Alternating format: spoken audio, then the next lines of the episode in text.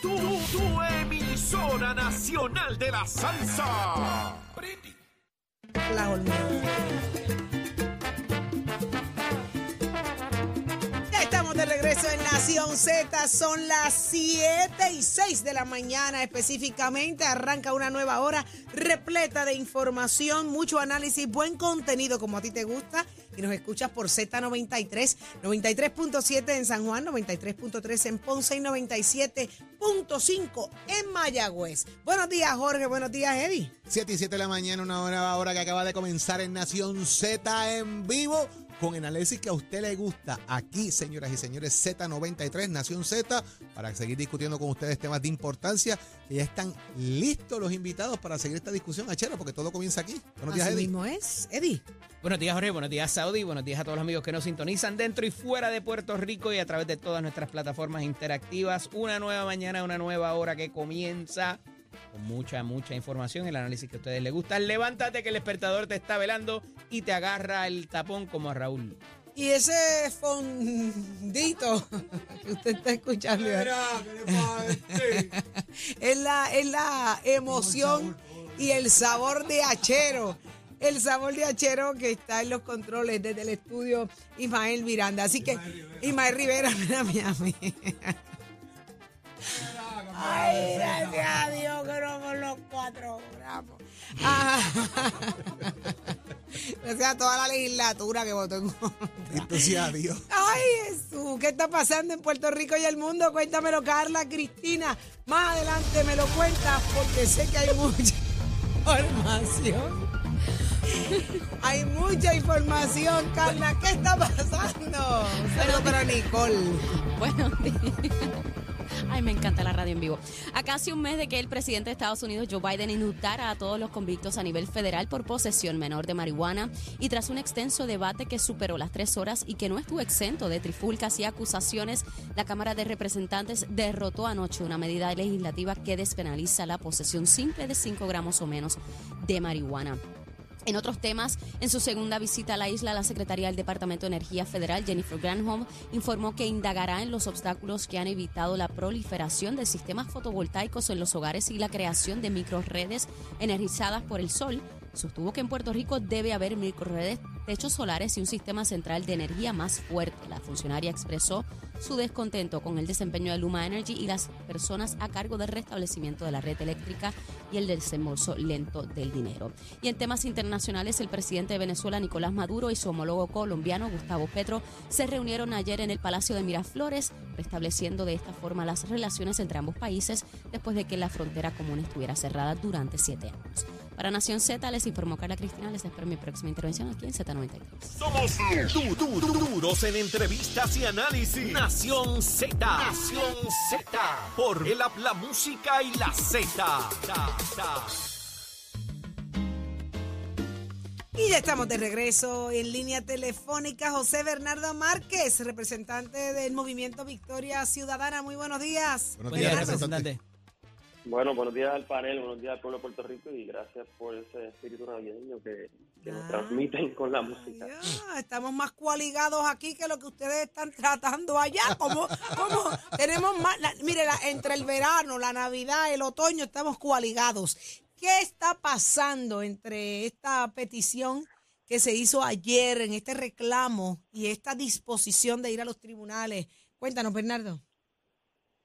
Bueno, lo que está pasando es que el país urge de alternativas, Hemos estado gobernados por un eh, bipartidismo que nos jura y perjura cada cuatrenio que va a resolver los problemas del país, la corrupción, los problemas de acceso a la educación, la debilidad de servicios esenciales como el sistema energético, de la protección de nuestros recursos naturales, entre otros asuntos que impulsan a un montón de gente a irse de Puerto Rico y a pensar que no hay esperanza aquí. Y el país se está movilizando, está buscando cómo eh, cambiar y gobernar con sensatez, eh, con compromiso y resolver asuntos que son muy básicos y muy esenciales. Así que eh, hemos estado en conversaciones, personas que creemos que hay causas afines, causas comunes, como esas que he estado mencionando, eh, para presentarle al país una alternativa. Y eso puede incluir partidos emergentes o crecientes en los últimos años y también candidaturas independientes que podamos sumar esfuerzos eh, y ofrecerles al país una alternativa en algunos asuntos que ya han estado en discusión en la Asamblea Legislativa, eh, como es, por ejemplo, el tema electoral. Hemos podido encontrar un listado de, de reclamos mínimos que lamentablemente no han sido acogidos eh, por el liderato de turno porque es contra interés, ¿verdad? Mínimo, Si- si mínimo, fuera- mínimo que se recogieron, según Connie Varela, 8 de 10 planteamientos que presentó tanto el Partido Movimiento Victoria Ciudadana como el Partido Independentista Puertorriqueño. ¿Eso es cierto? Eso es totalmente falso y ayer en, la, en el turno de preguntas del Código Electoral, que es importante que, que hablemos hoy del Código Electoral en Puerto Rico, aunque sé que hay otros temas como Luma y como el asunto de la despenalización de la marihuana que compiten, pero yo siempre he dicho que la ley electoral es la ley más importante en Puerto Rico, porque es la ley que le da la facultad a nosotros como funcionarios públicos para aprobar el resto de las leyes. para Con la cual ustedes salieron electos, by the way. Claro, de acuerdo, de acuerdo, a pesar del Código Electoral, no gracias al Código Electoral, porque el Código Electoral le puso un montón de cortapisas a las alternativas eh, electorales, así que estamos de acuerdo. ¿Cuál es el problema, fue, cuál es el eh, problema quizás eh, que pueda presentar el tema de la eh, sustitución de vacantes, eh, que parece ser uno de los tranques que hay, eh, atado a las alcaldías, pero cómo se manejaría entonces también atado a la legislatura de Puerto Rico?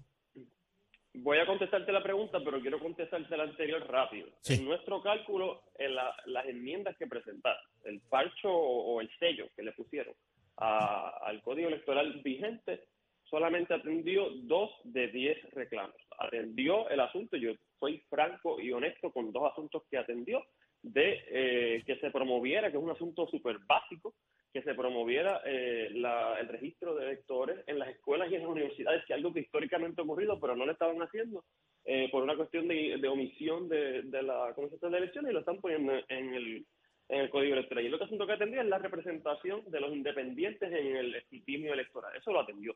Pero hay todos unos asuntos como lo que están mencionando, las vacantes electorales, las coaligaciones, el balance electoral, entre otros temas que nosotros hemos presentado proyectos de ley y que en la discusión ayer le decía el presidente de la Comisión de Asuntos Electorales, ¿cuántas vistas públicas le has dado a los proyectos de ley de Victoria Ciudadana referidos a tu comisión? Y la respuesta es cero.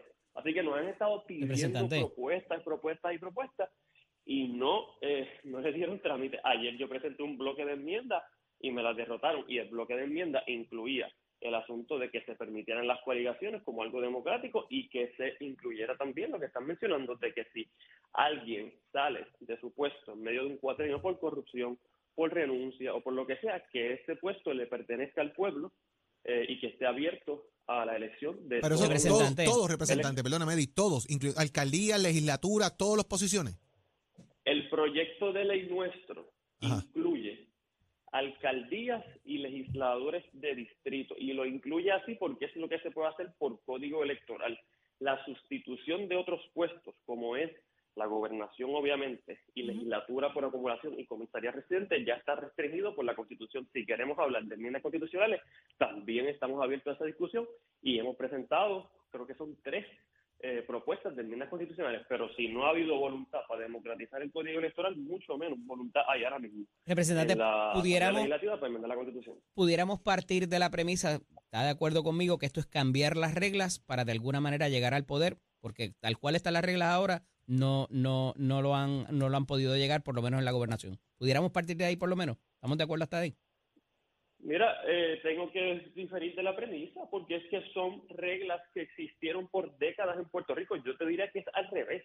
Cuando se empezaron a dar cuenta en el 2011 que estaban surgiendo alternativas, empezaron a meterle el pie y cortapisas en el código electoral. Primero insertaron un lenguaje que dice ninguna persona será candidato por más de un partido. Eso fue en el 2011. Y en el 2020, que fue eh, el cuatrenio pasado, que estaba surgiendo mi Victoria Ciudadana, que precisamente surge de un junte de distintas alternativas políticas, le meten una enmienda que dice que los partidos se constituirán individualmente y sin constituir coalición o alianza de ninguna naturaleza. Así que históricamente, tanto en Puerto Rico como en otras jurisdicciones de los Estados Unidos y también en otros países del mundo, la posibilidad de que eh, partidos políticos o organizaciones se pongan de acuerdo y ofrezcan esa decisión al electorado es una alternativa democrática. Quien tiene que derrotar eso es el electorado con su voto. y no la ley prohibiendo. Así Y que que- yo y- que si- entonces, la la- Si se fundaran treinta y pico de partido. partidos de ahora en adelante, ¿dónde deja eso a los fondos para correr una, una, una comisión electoral, eh, de-. Eh, comisión estatal de elecciones y para correr los comicios? Lo que hemos planteado en todo momento, y es lo que eh, Ujú. siempre nos traen la excusa de que lo que queremos es ubicar personal, nosotros hemos dicho, no hace falta reproducir puestos o duplicidad de funciones o gastos fiscales excesivos, lo que hace falta es que tú constituyas un grupo que te representa ese balance de partidos en la Comisión de Elecciones y que ese grupo se rote, que ese grupo tenga visibilidad y facultad decisional en distintas oficinas, pero no es que ahora van a tener que haber 10, 15 o 30 eh, personas de, de distintos partidos en todas las oficinas. Bueno, lo que la pasa es que si abres la puerta para uno, la abres para todo. Bueno, obviamente, obviamente. Y usted no corre por distrito, pero si corriera por distrito y, y tendría eh, una persona en, en cinco o seis partidos distintos corriendo por su escaño, eh, también, ¿verdad? Eh, sería complicado competir con Bueno, eso. Lo que, Me parece que no, no da que un, lo- un marco de igualdad de condiciones eh, a lo que voy, por donde voy. lo, no, lo que propusimos, lo que propusimos era que se creen juntas de balance, que lo que quiere decir es que los que estén representados y obviamente tienen que tener un mínimo de requisitos con los cuales lograron retener su franquicia y ocupar ciertos escaños, van a tener la facultad de tener visibilidad y tomar de decisión, pero no es que se van a repetir puestos en todas las oficinas, es que se rotan y de esa manera, esa fue la propuesta que no fue acogida. Así que obviamente lo que pudiéramos hacer es crear en ese escenario que tú planteas de que llegaran 10, 15 o 20 partidos, que se creen distintos tipos de, de categorías, pero lo importante es que haya pluralidad y diversidad, que no sean los que están controlando el poder y los que quieren afianzarse en el poder, que le estén metiendo el pie y metiendo el codo para que no entren más a visibilizar y de alguna manera fiscalizar la toma de decisiones del proceso más importante en una democracia, que son las elecciones.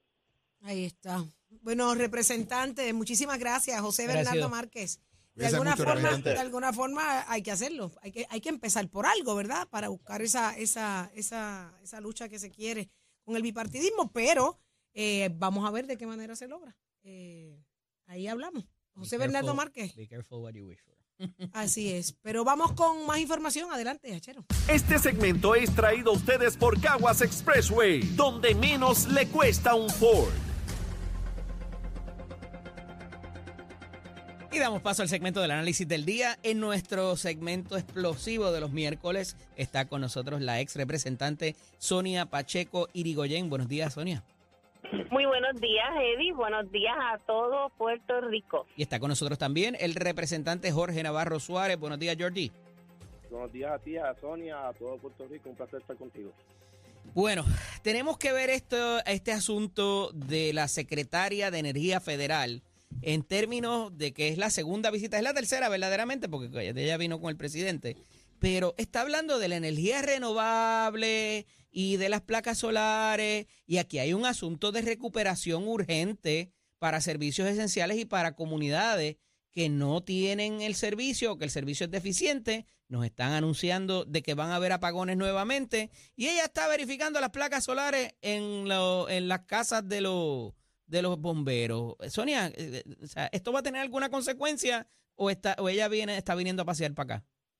Bueno, yo espero que tenga alguna consecuencia. Definitivamente es una falta de respeto para el pueblo de Puerto Rico que después de María aquí no se haya resuelto toda la, situación de toda la, la- proveerle una energía eléctrica a la gente. Nuestra isla es tan pequeña que en cada casa puede haber una una una placa solar. Aquí los puertorriqueños deberíamos de tener nuestro sol, que ahora mismo lo estoy disfrutando, porque voy rumbo a Ponce y estoy viendo el sol más bello de- del mundo en nuestro país, donde realmente la gente pueda utilizarlo para beneficio y no tener que estar gastando tantos costos como todos los meses estamos pagando. Eh, Georgie, pero antes de renovable, ¿no deberíamos procurar que lo que tenemos funcione? Es correcto eh, eh, el escuchar y ver la secretaria eh, cuestionarle por qué en un parque de bombas y, y en una estación de policía no hay placas solares, aunque donde hay, eh, permitió de que no se fuera la luz cuando hubo eh, se fue la luz por, Fiona, es cuestionable y debíamos fortalecer lo que tenemos actualmente y que ella exija a, Luma el por qué no ha sido enérgico en la implementación de los fondos de recuperación que fue lo que dijo, a, o fue lo que vi a mitad a, a lo último del reportaje.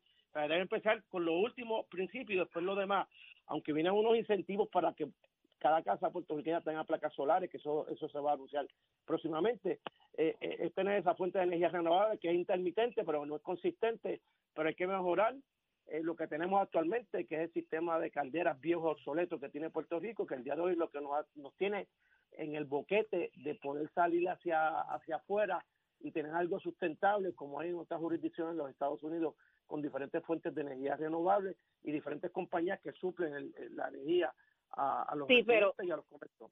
Tú no puedes hablar con ella la próxima vez que venga, a ver si se enfoca en lo, en lo inmediato y no neces digo, no, no le quiero restar importancia a las fuentes de energía renovable, pero la realidad es que Sí, tenemos pero- una necesidad inmediata de que el sistema funcione y que, y que, Claro. y que los, los árboles, los, los postes, las líneas y todo eso se le dé el mantenimiento adecuado.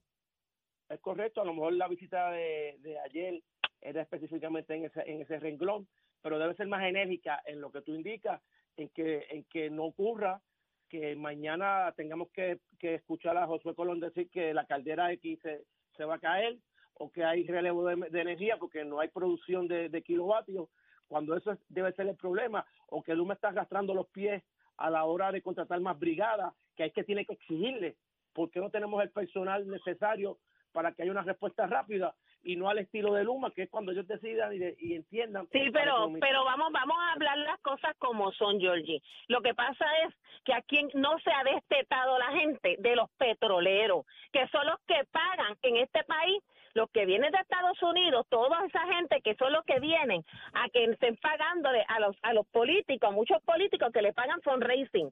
Y esa gente no le conviene que nosotros estamos viviendo con energía renovable. Eso es lo que pasa. Aquí todo este país ya estuviera hace tiempo. Aquí ya, qué mejor que Casa Pueblo, que le ha demostrado al país la sustentabilidad que hay, que nosotros podemos tener en nuestras propias casas. Cada vez, en este momento de, de, de, de Fiona, se demostró que las placas solares funcionan que las que no se anclaron bien fue otra cosa, pero a nivel de las que ver. estuvieron bien montadas, hubo Claro. energía renovable, se pudo lograr que haya luz en las personas, ¿verdad? En las casas cuando había una necesidad. Así que yo creo que ya es el momento de que el país Pues entienda que eso es necesario. Ya lo tenemos que hacer y dejar los compinches. ¿Cómo? ¿Cómo es? Debe trabajar con la Secretaría de Energía porque está siguiendo el patrón de ella de ayer, ver si hay placas o no hay placas. Ese no es el problema, eh, Sonia. El problema es que hay que cambiar las calderas, hay que cambiar todo el sistema de generación de, de Eso lo de- sabemos, de- pero de- desde Es cuándo que hay se gente, está hay hablando gente, hace 30 es años? que el se problema, de Sonia, que yo le veo y coincido aquí con Georgie, es que hay gente ahora mismo que no puede pagar un sistema de energía renovable o que vive en un apartamento o en una residencia que no le permite poner placas solares y entonces Yo te estamos, pre- entiendo. estamos presos ahí y, y ¿qué Yo te hacemos? entiendo, pero vamos a ser bien claros. ¿Cuánto le cuesta al país realmente mantener lo que tenemos? ¿Cuánto podría ser el, el dinero que entra en el país? Es muchísimo dinero.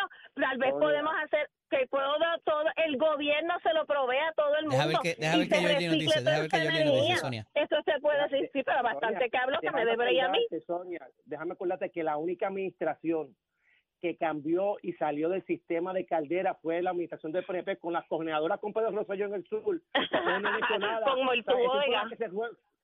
Si vamos a hablar quién ha quién ha cambiado y salir del, del cartel de petróleo, hemos sido nosotros. Cuando le pusimos a dos cogeneradoras en el sur, a ese y Ecoelectric. No hablemos de ¿Qué han hecho Petrohues, no hablemos de Petrohues. Ustedes han seguido. No, que no de- me de- hagas hablar de Petrohues petróleo. porque precisamente sabemos que incluso favor. está ahora Pero mismo habla porque hay gente en- que no sabe de qué tú hablas, Sonia. federal. Sonia, corrige, eh, eh, eh, clarifica porque hay gente que no sabe de qué tú hablas y, y está, y Bueno, está lo que pasa es, sí, pues, el cartel ¿Qué es el cartel mafioso que existe del petróleo en Puerto Rico, de gente que se nutrió y que se sigue hartando de todo el dinero que puede sacarle, porque esa gente lo que hace es aumentar todo. Pues nosotros aquí lo que única fuente renovable que tenemos, ¿cuál es? ¿Cuál es? Dime. Hablemos ¿Qué claro. hicieron? Quisieron pasar de Ah. nada han hecho. Cuando estuvieron en el poder no hicieron nada, solamente el PNP puso esas, esas dos coordenadas en el sur. Y los amigos de y los amigos de y ustedes. Lo impidieron, Villaverde lo impidieron por, por muchos detractores. Así que si alguien ha salido o ha querido salir Sí, de la igual como al otro periodista que trataron de callar los otros días, ¿ah?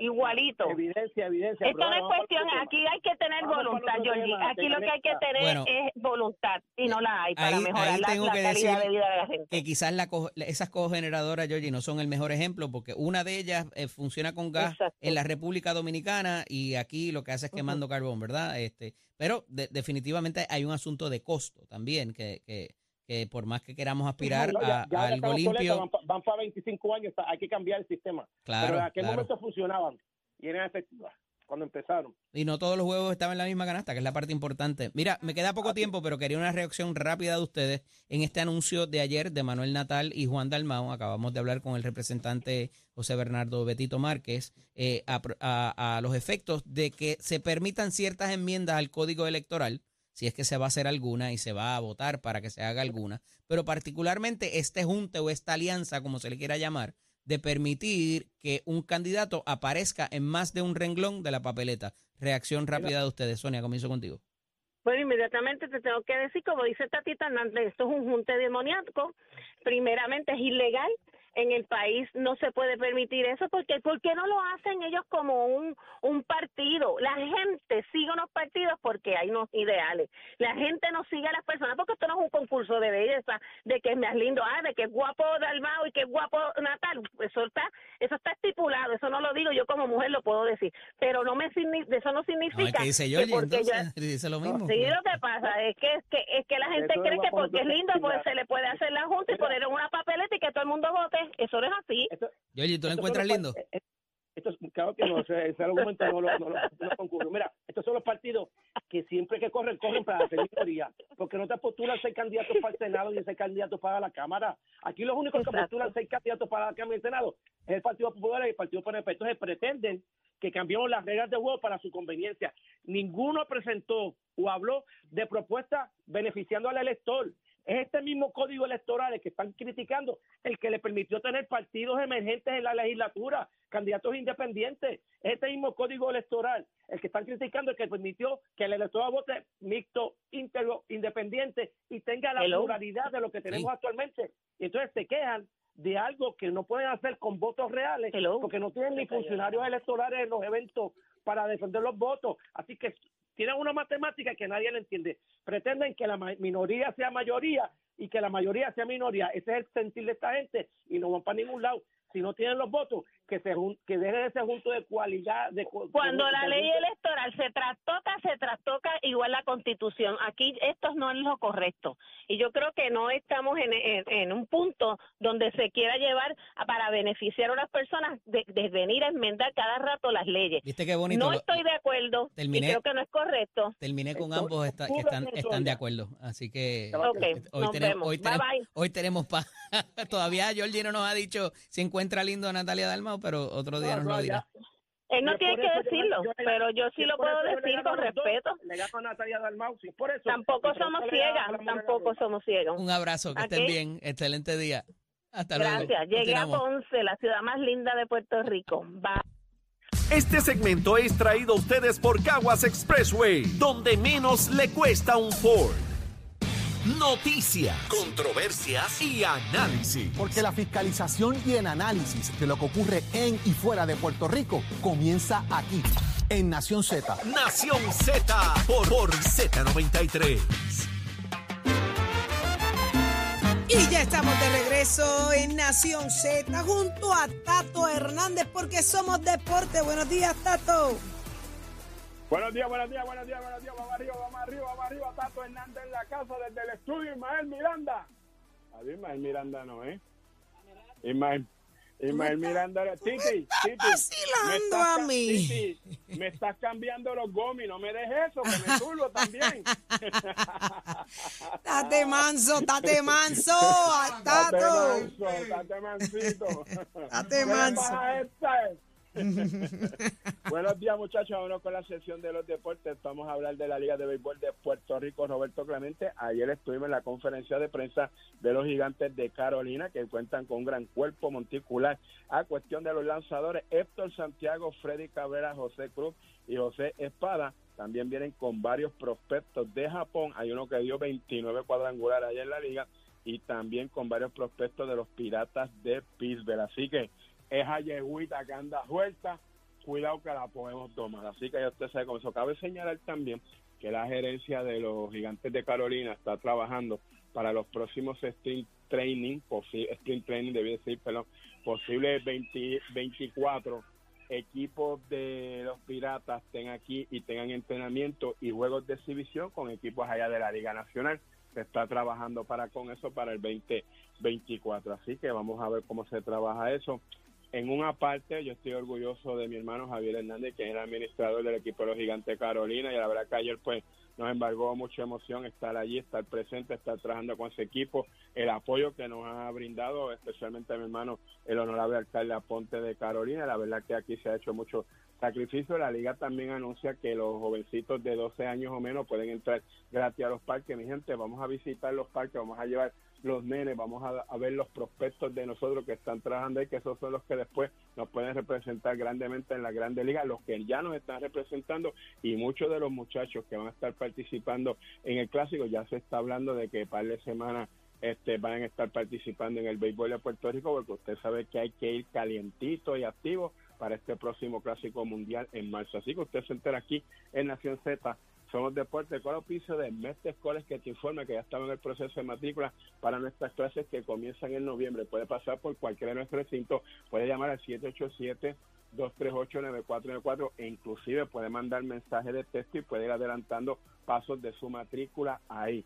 También pues mañana estaremos viajando en la madrugada para la ciudad de Maryland donde está el evento de la MIL, American Speedway, donde se está invitando a las 10 Pro Modify más rápido del mundo y ahí está la corbeta de Sea Roja y Mestre Escola y vamos a estar allá cubriendo todo eso, pero también pues vamos a dejarle las noticias de lo que está pasando en el acontecer de Puerto Rico. Que tengan buen día. Achero,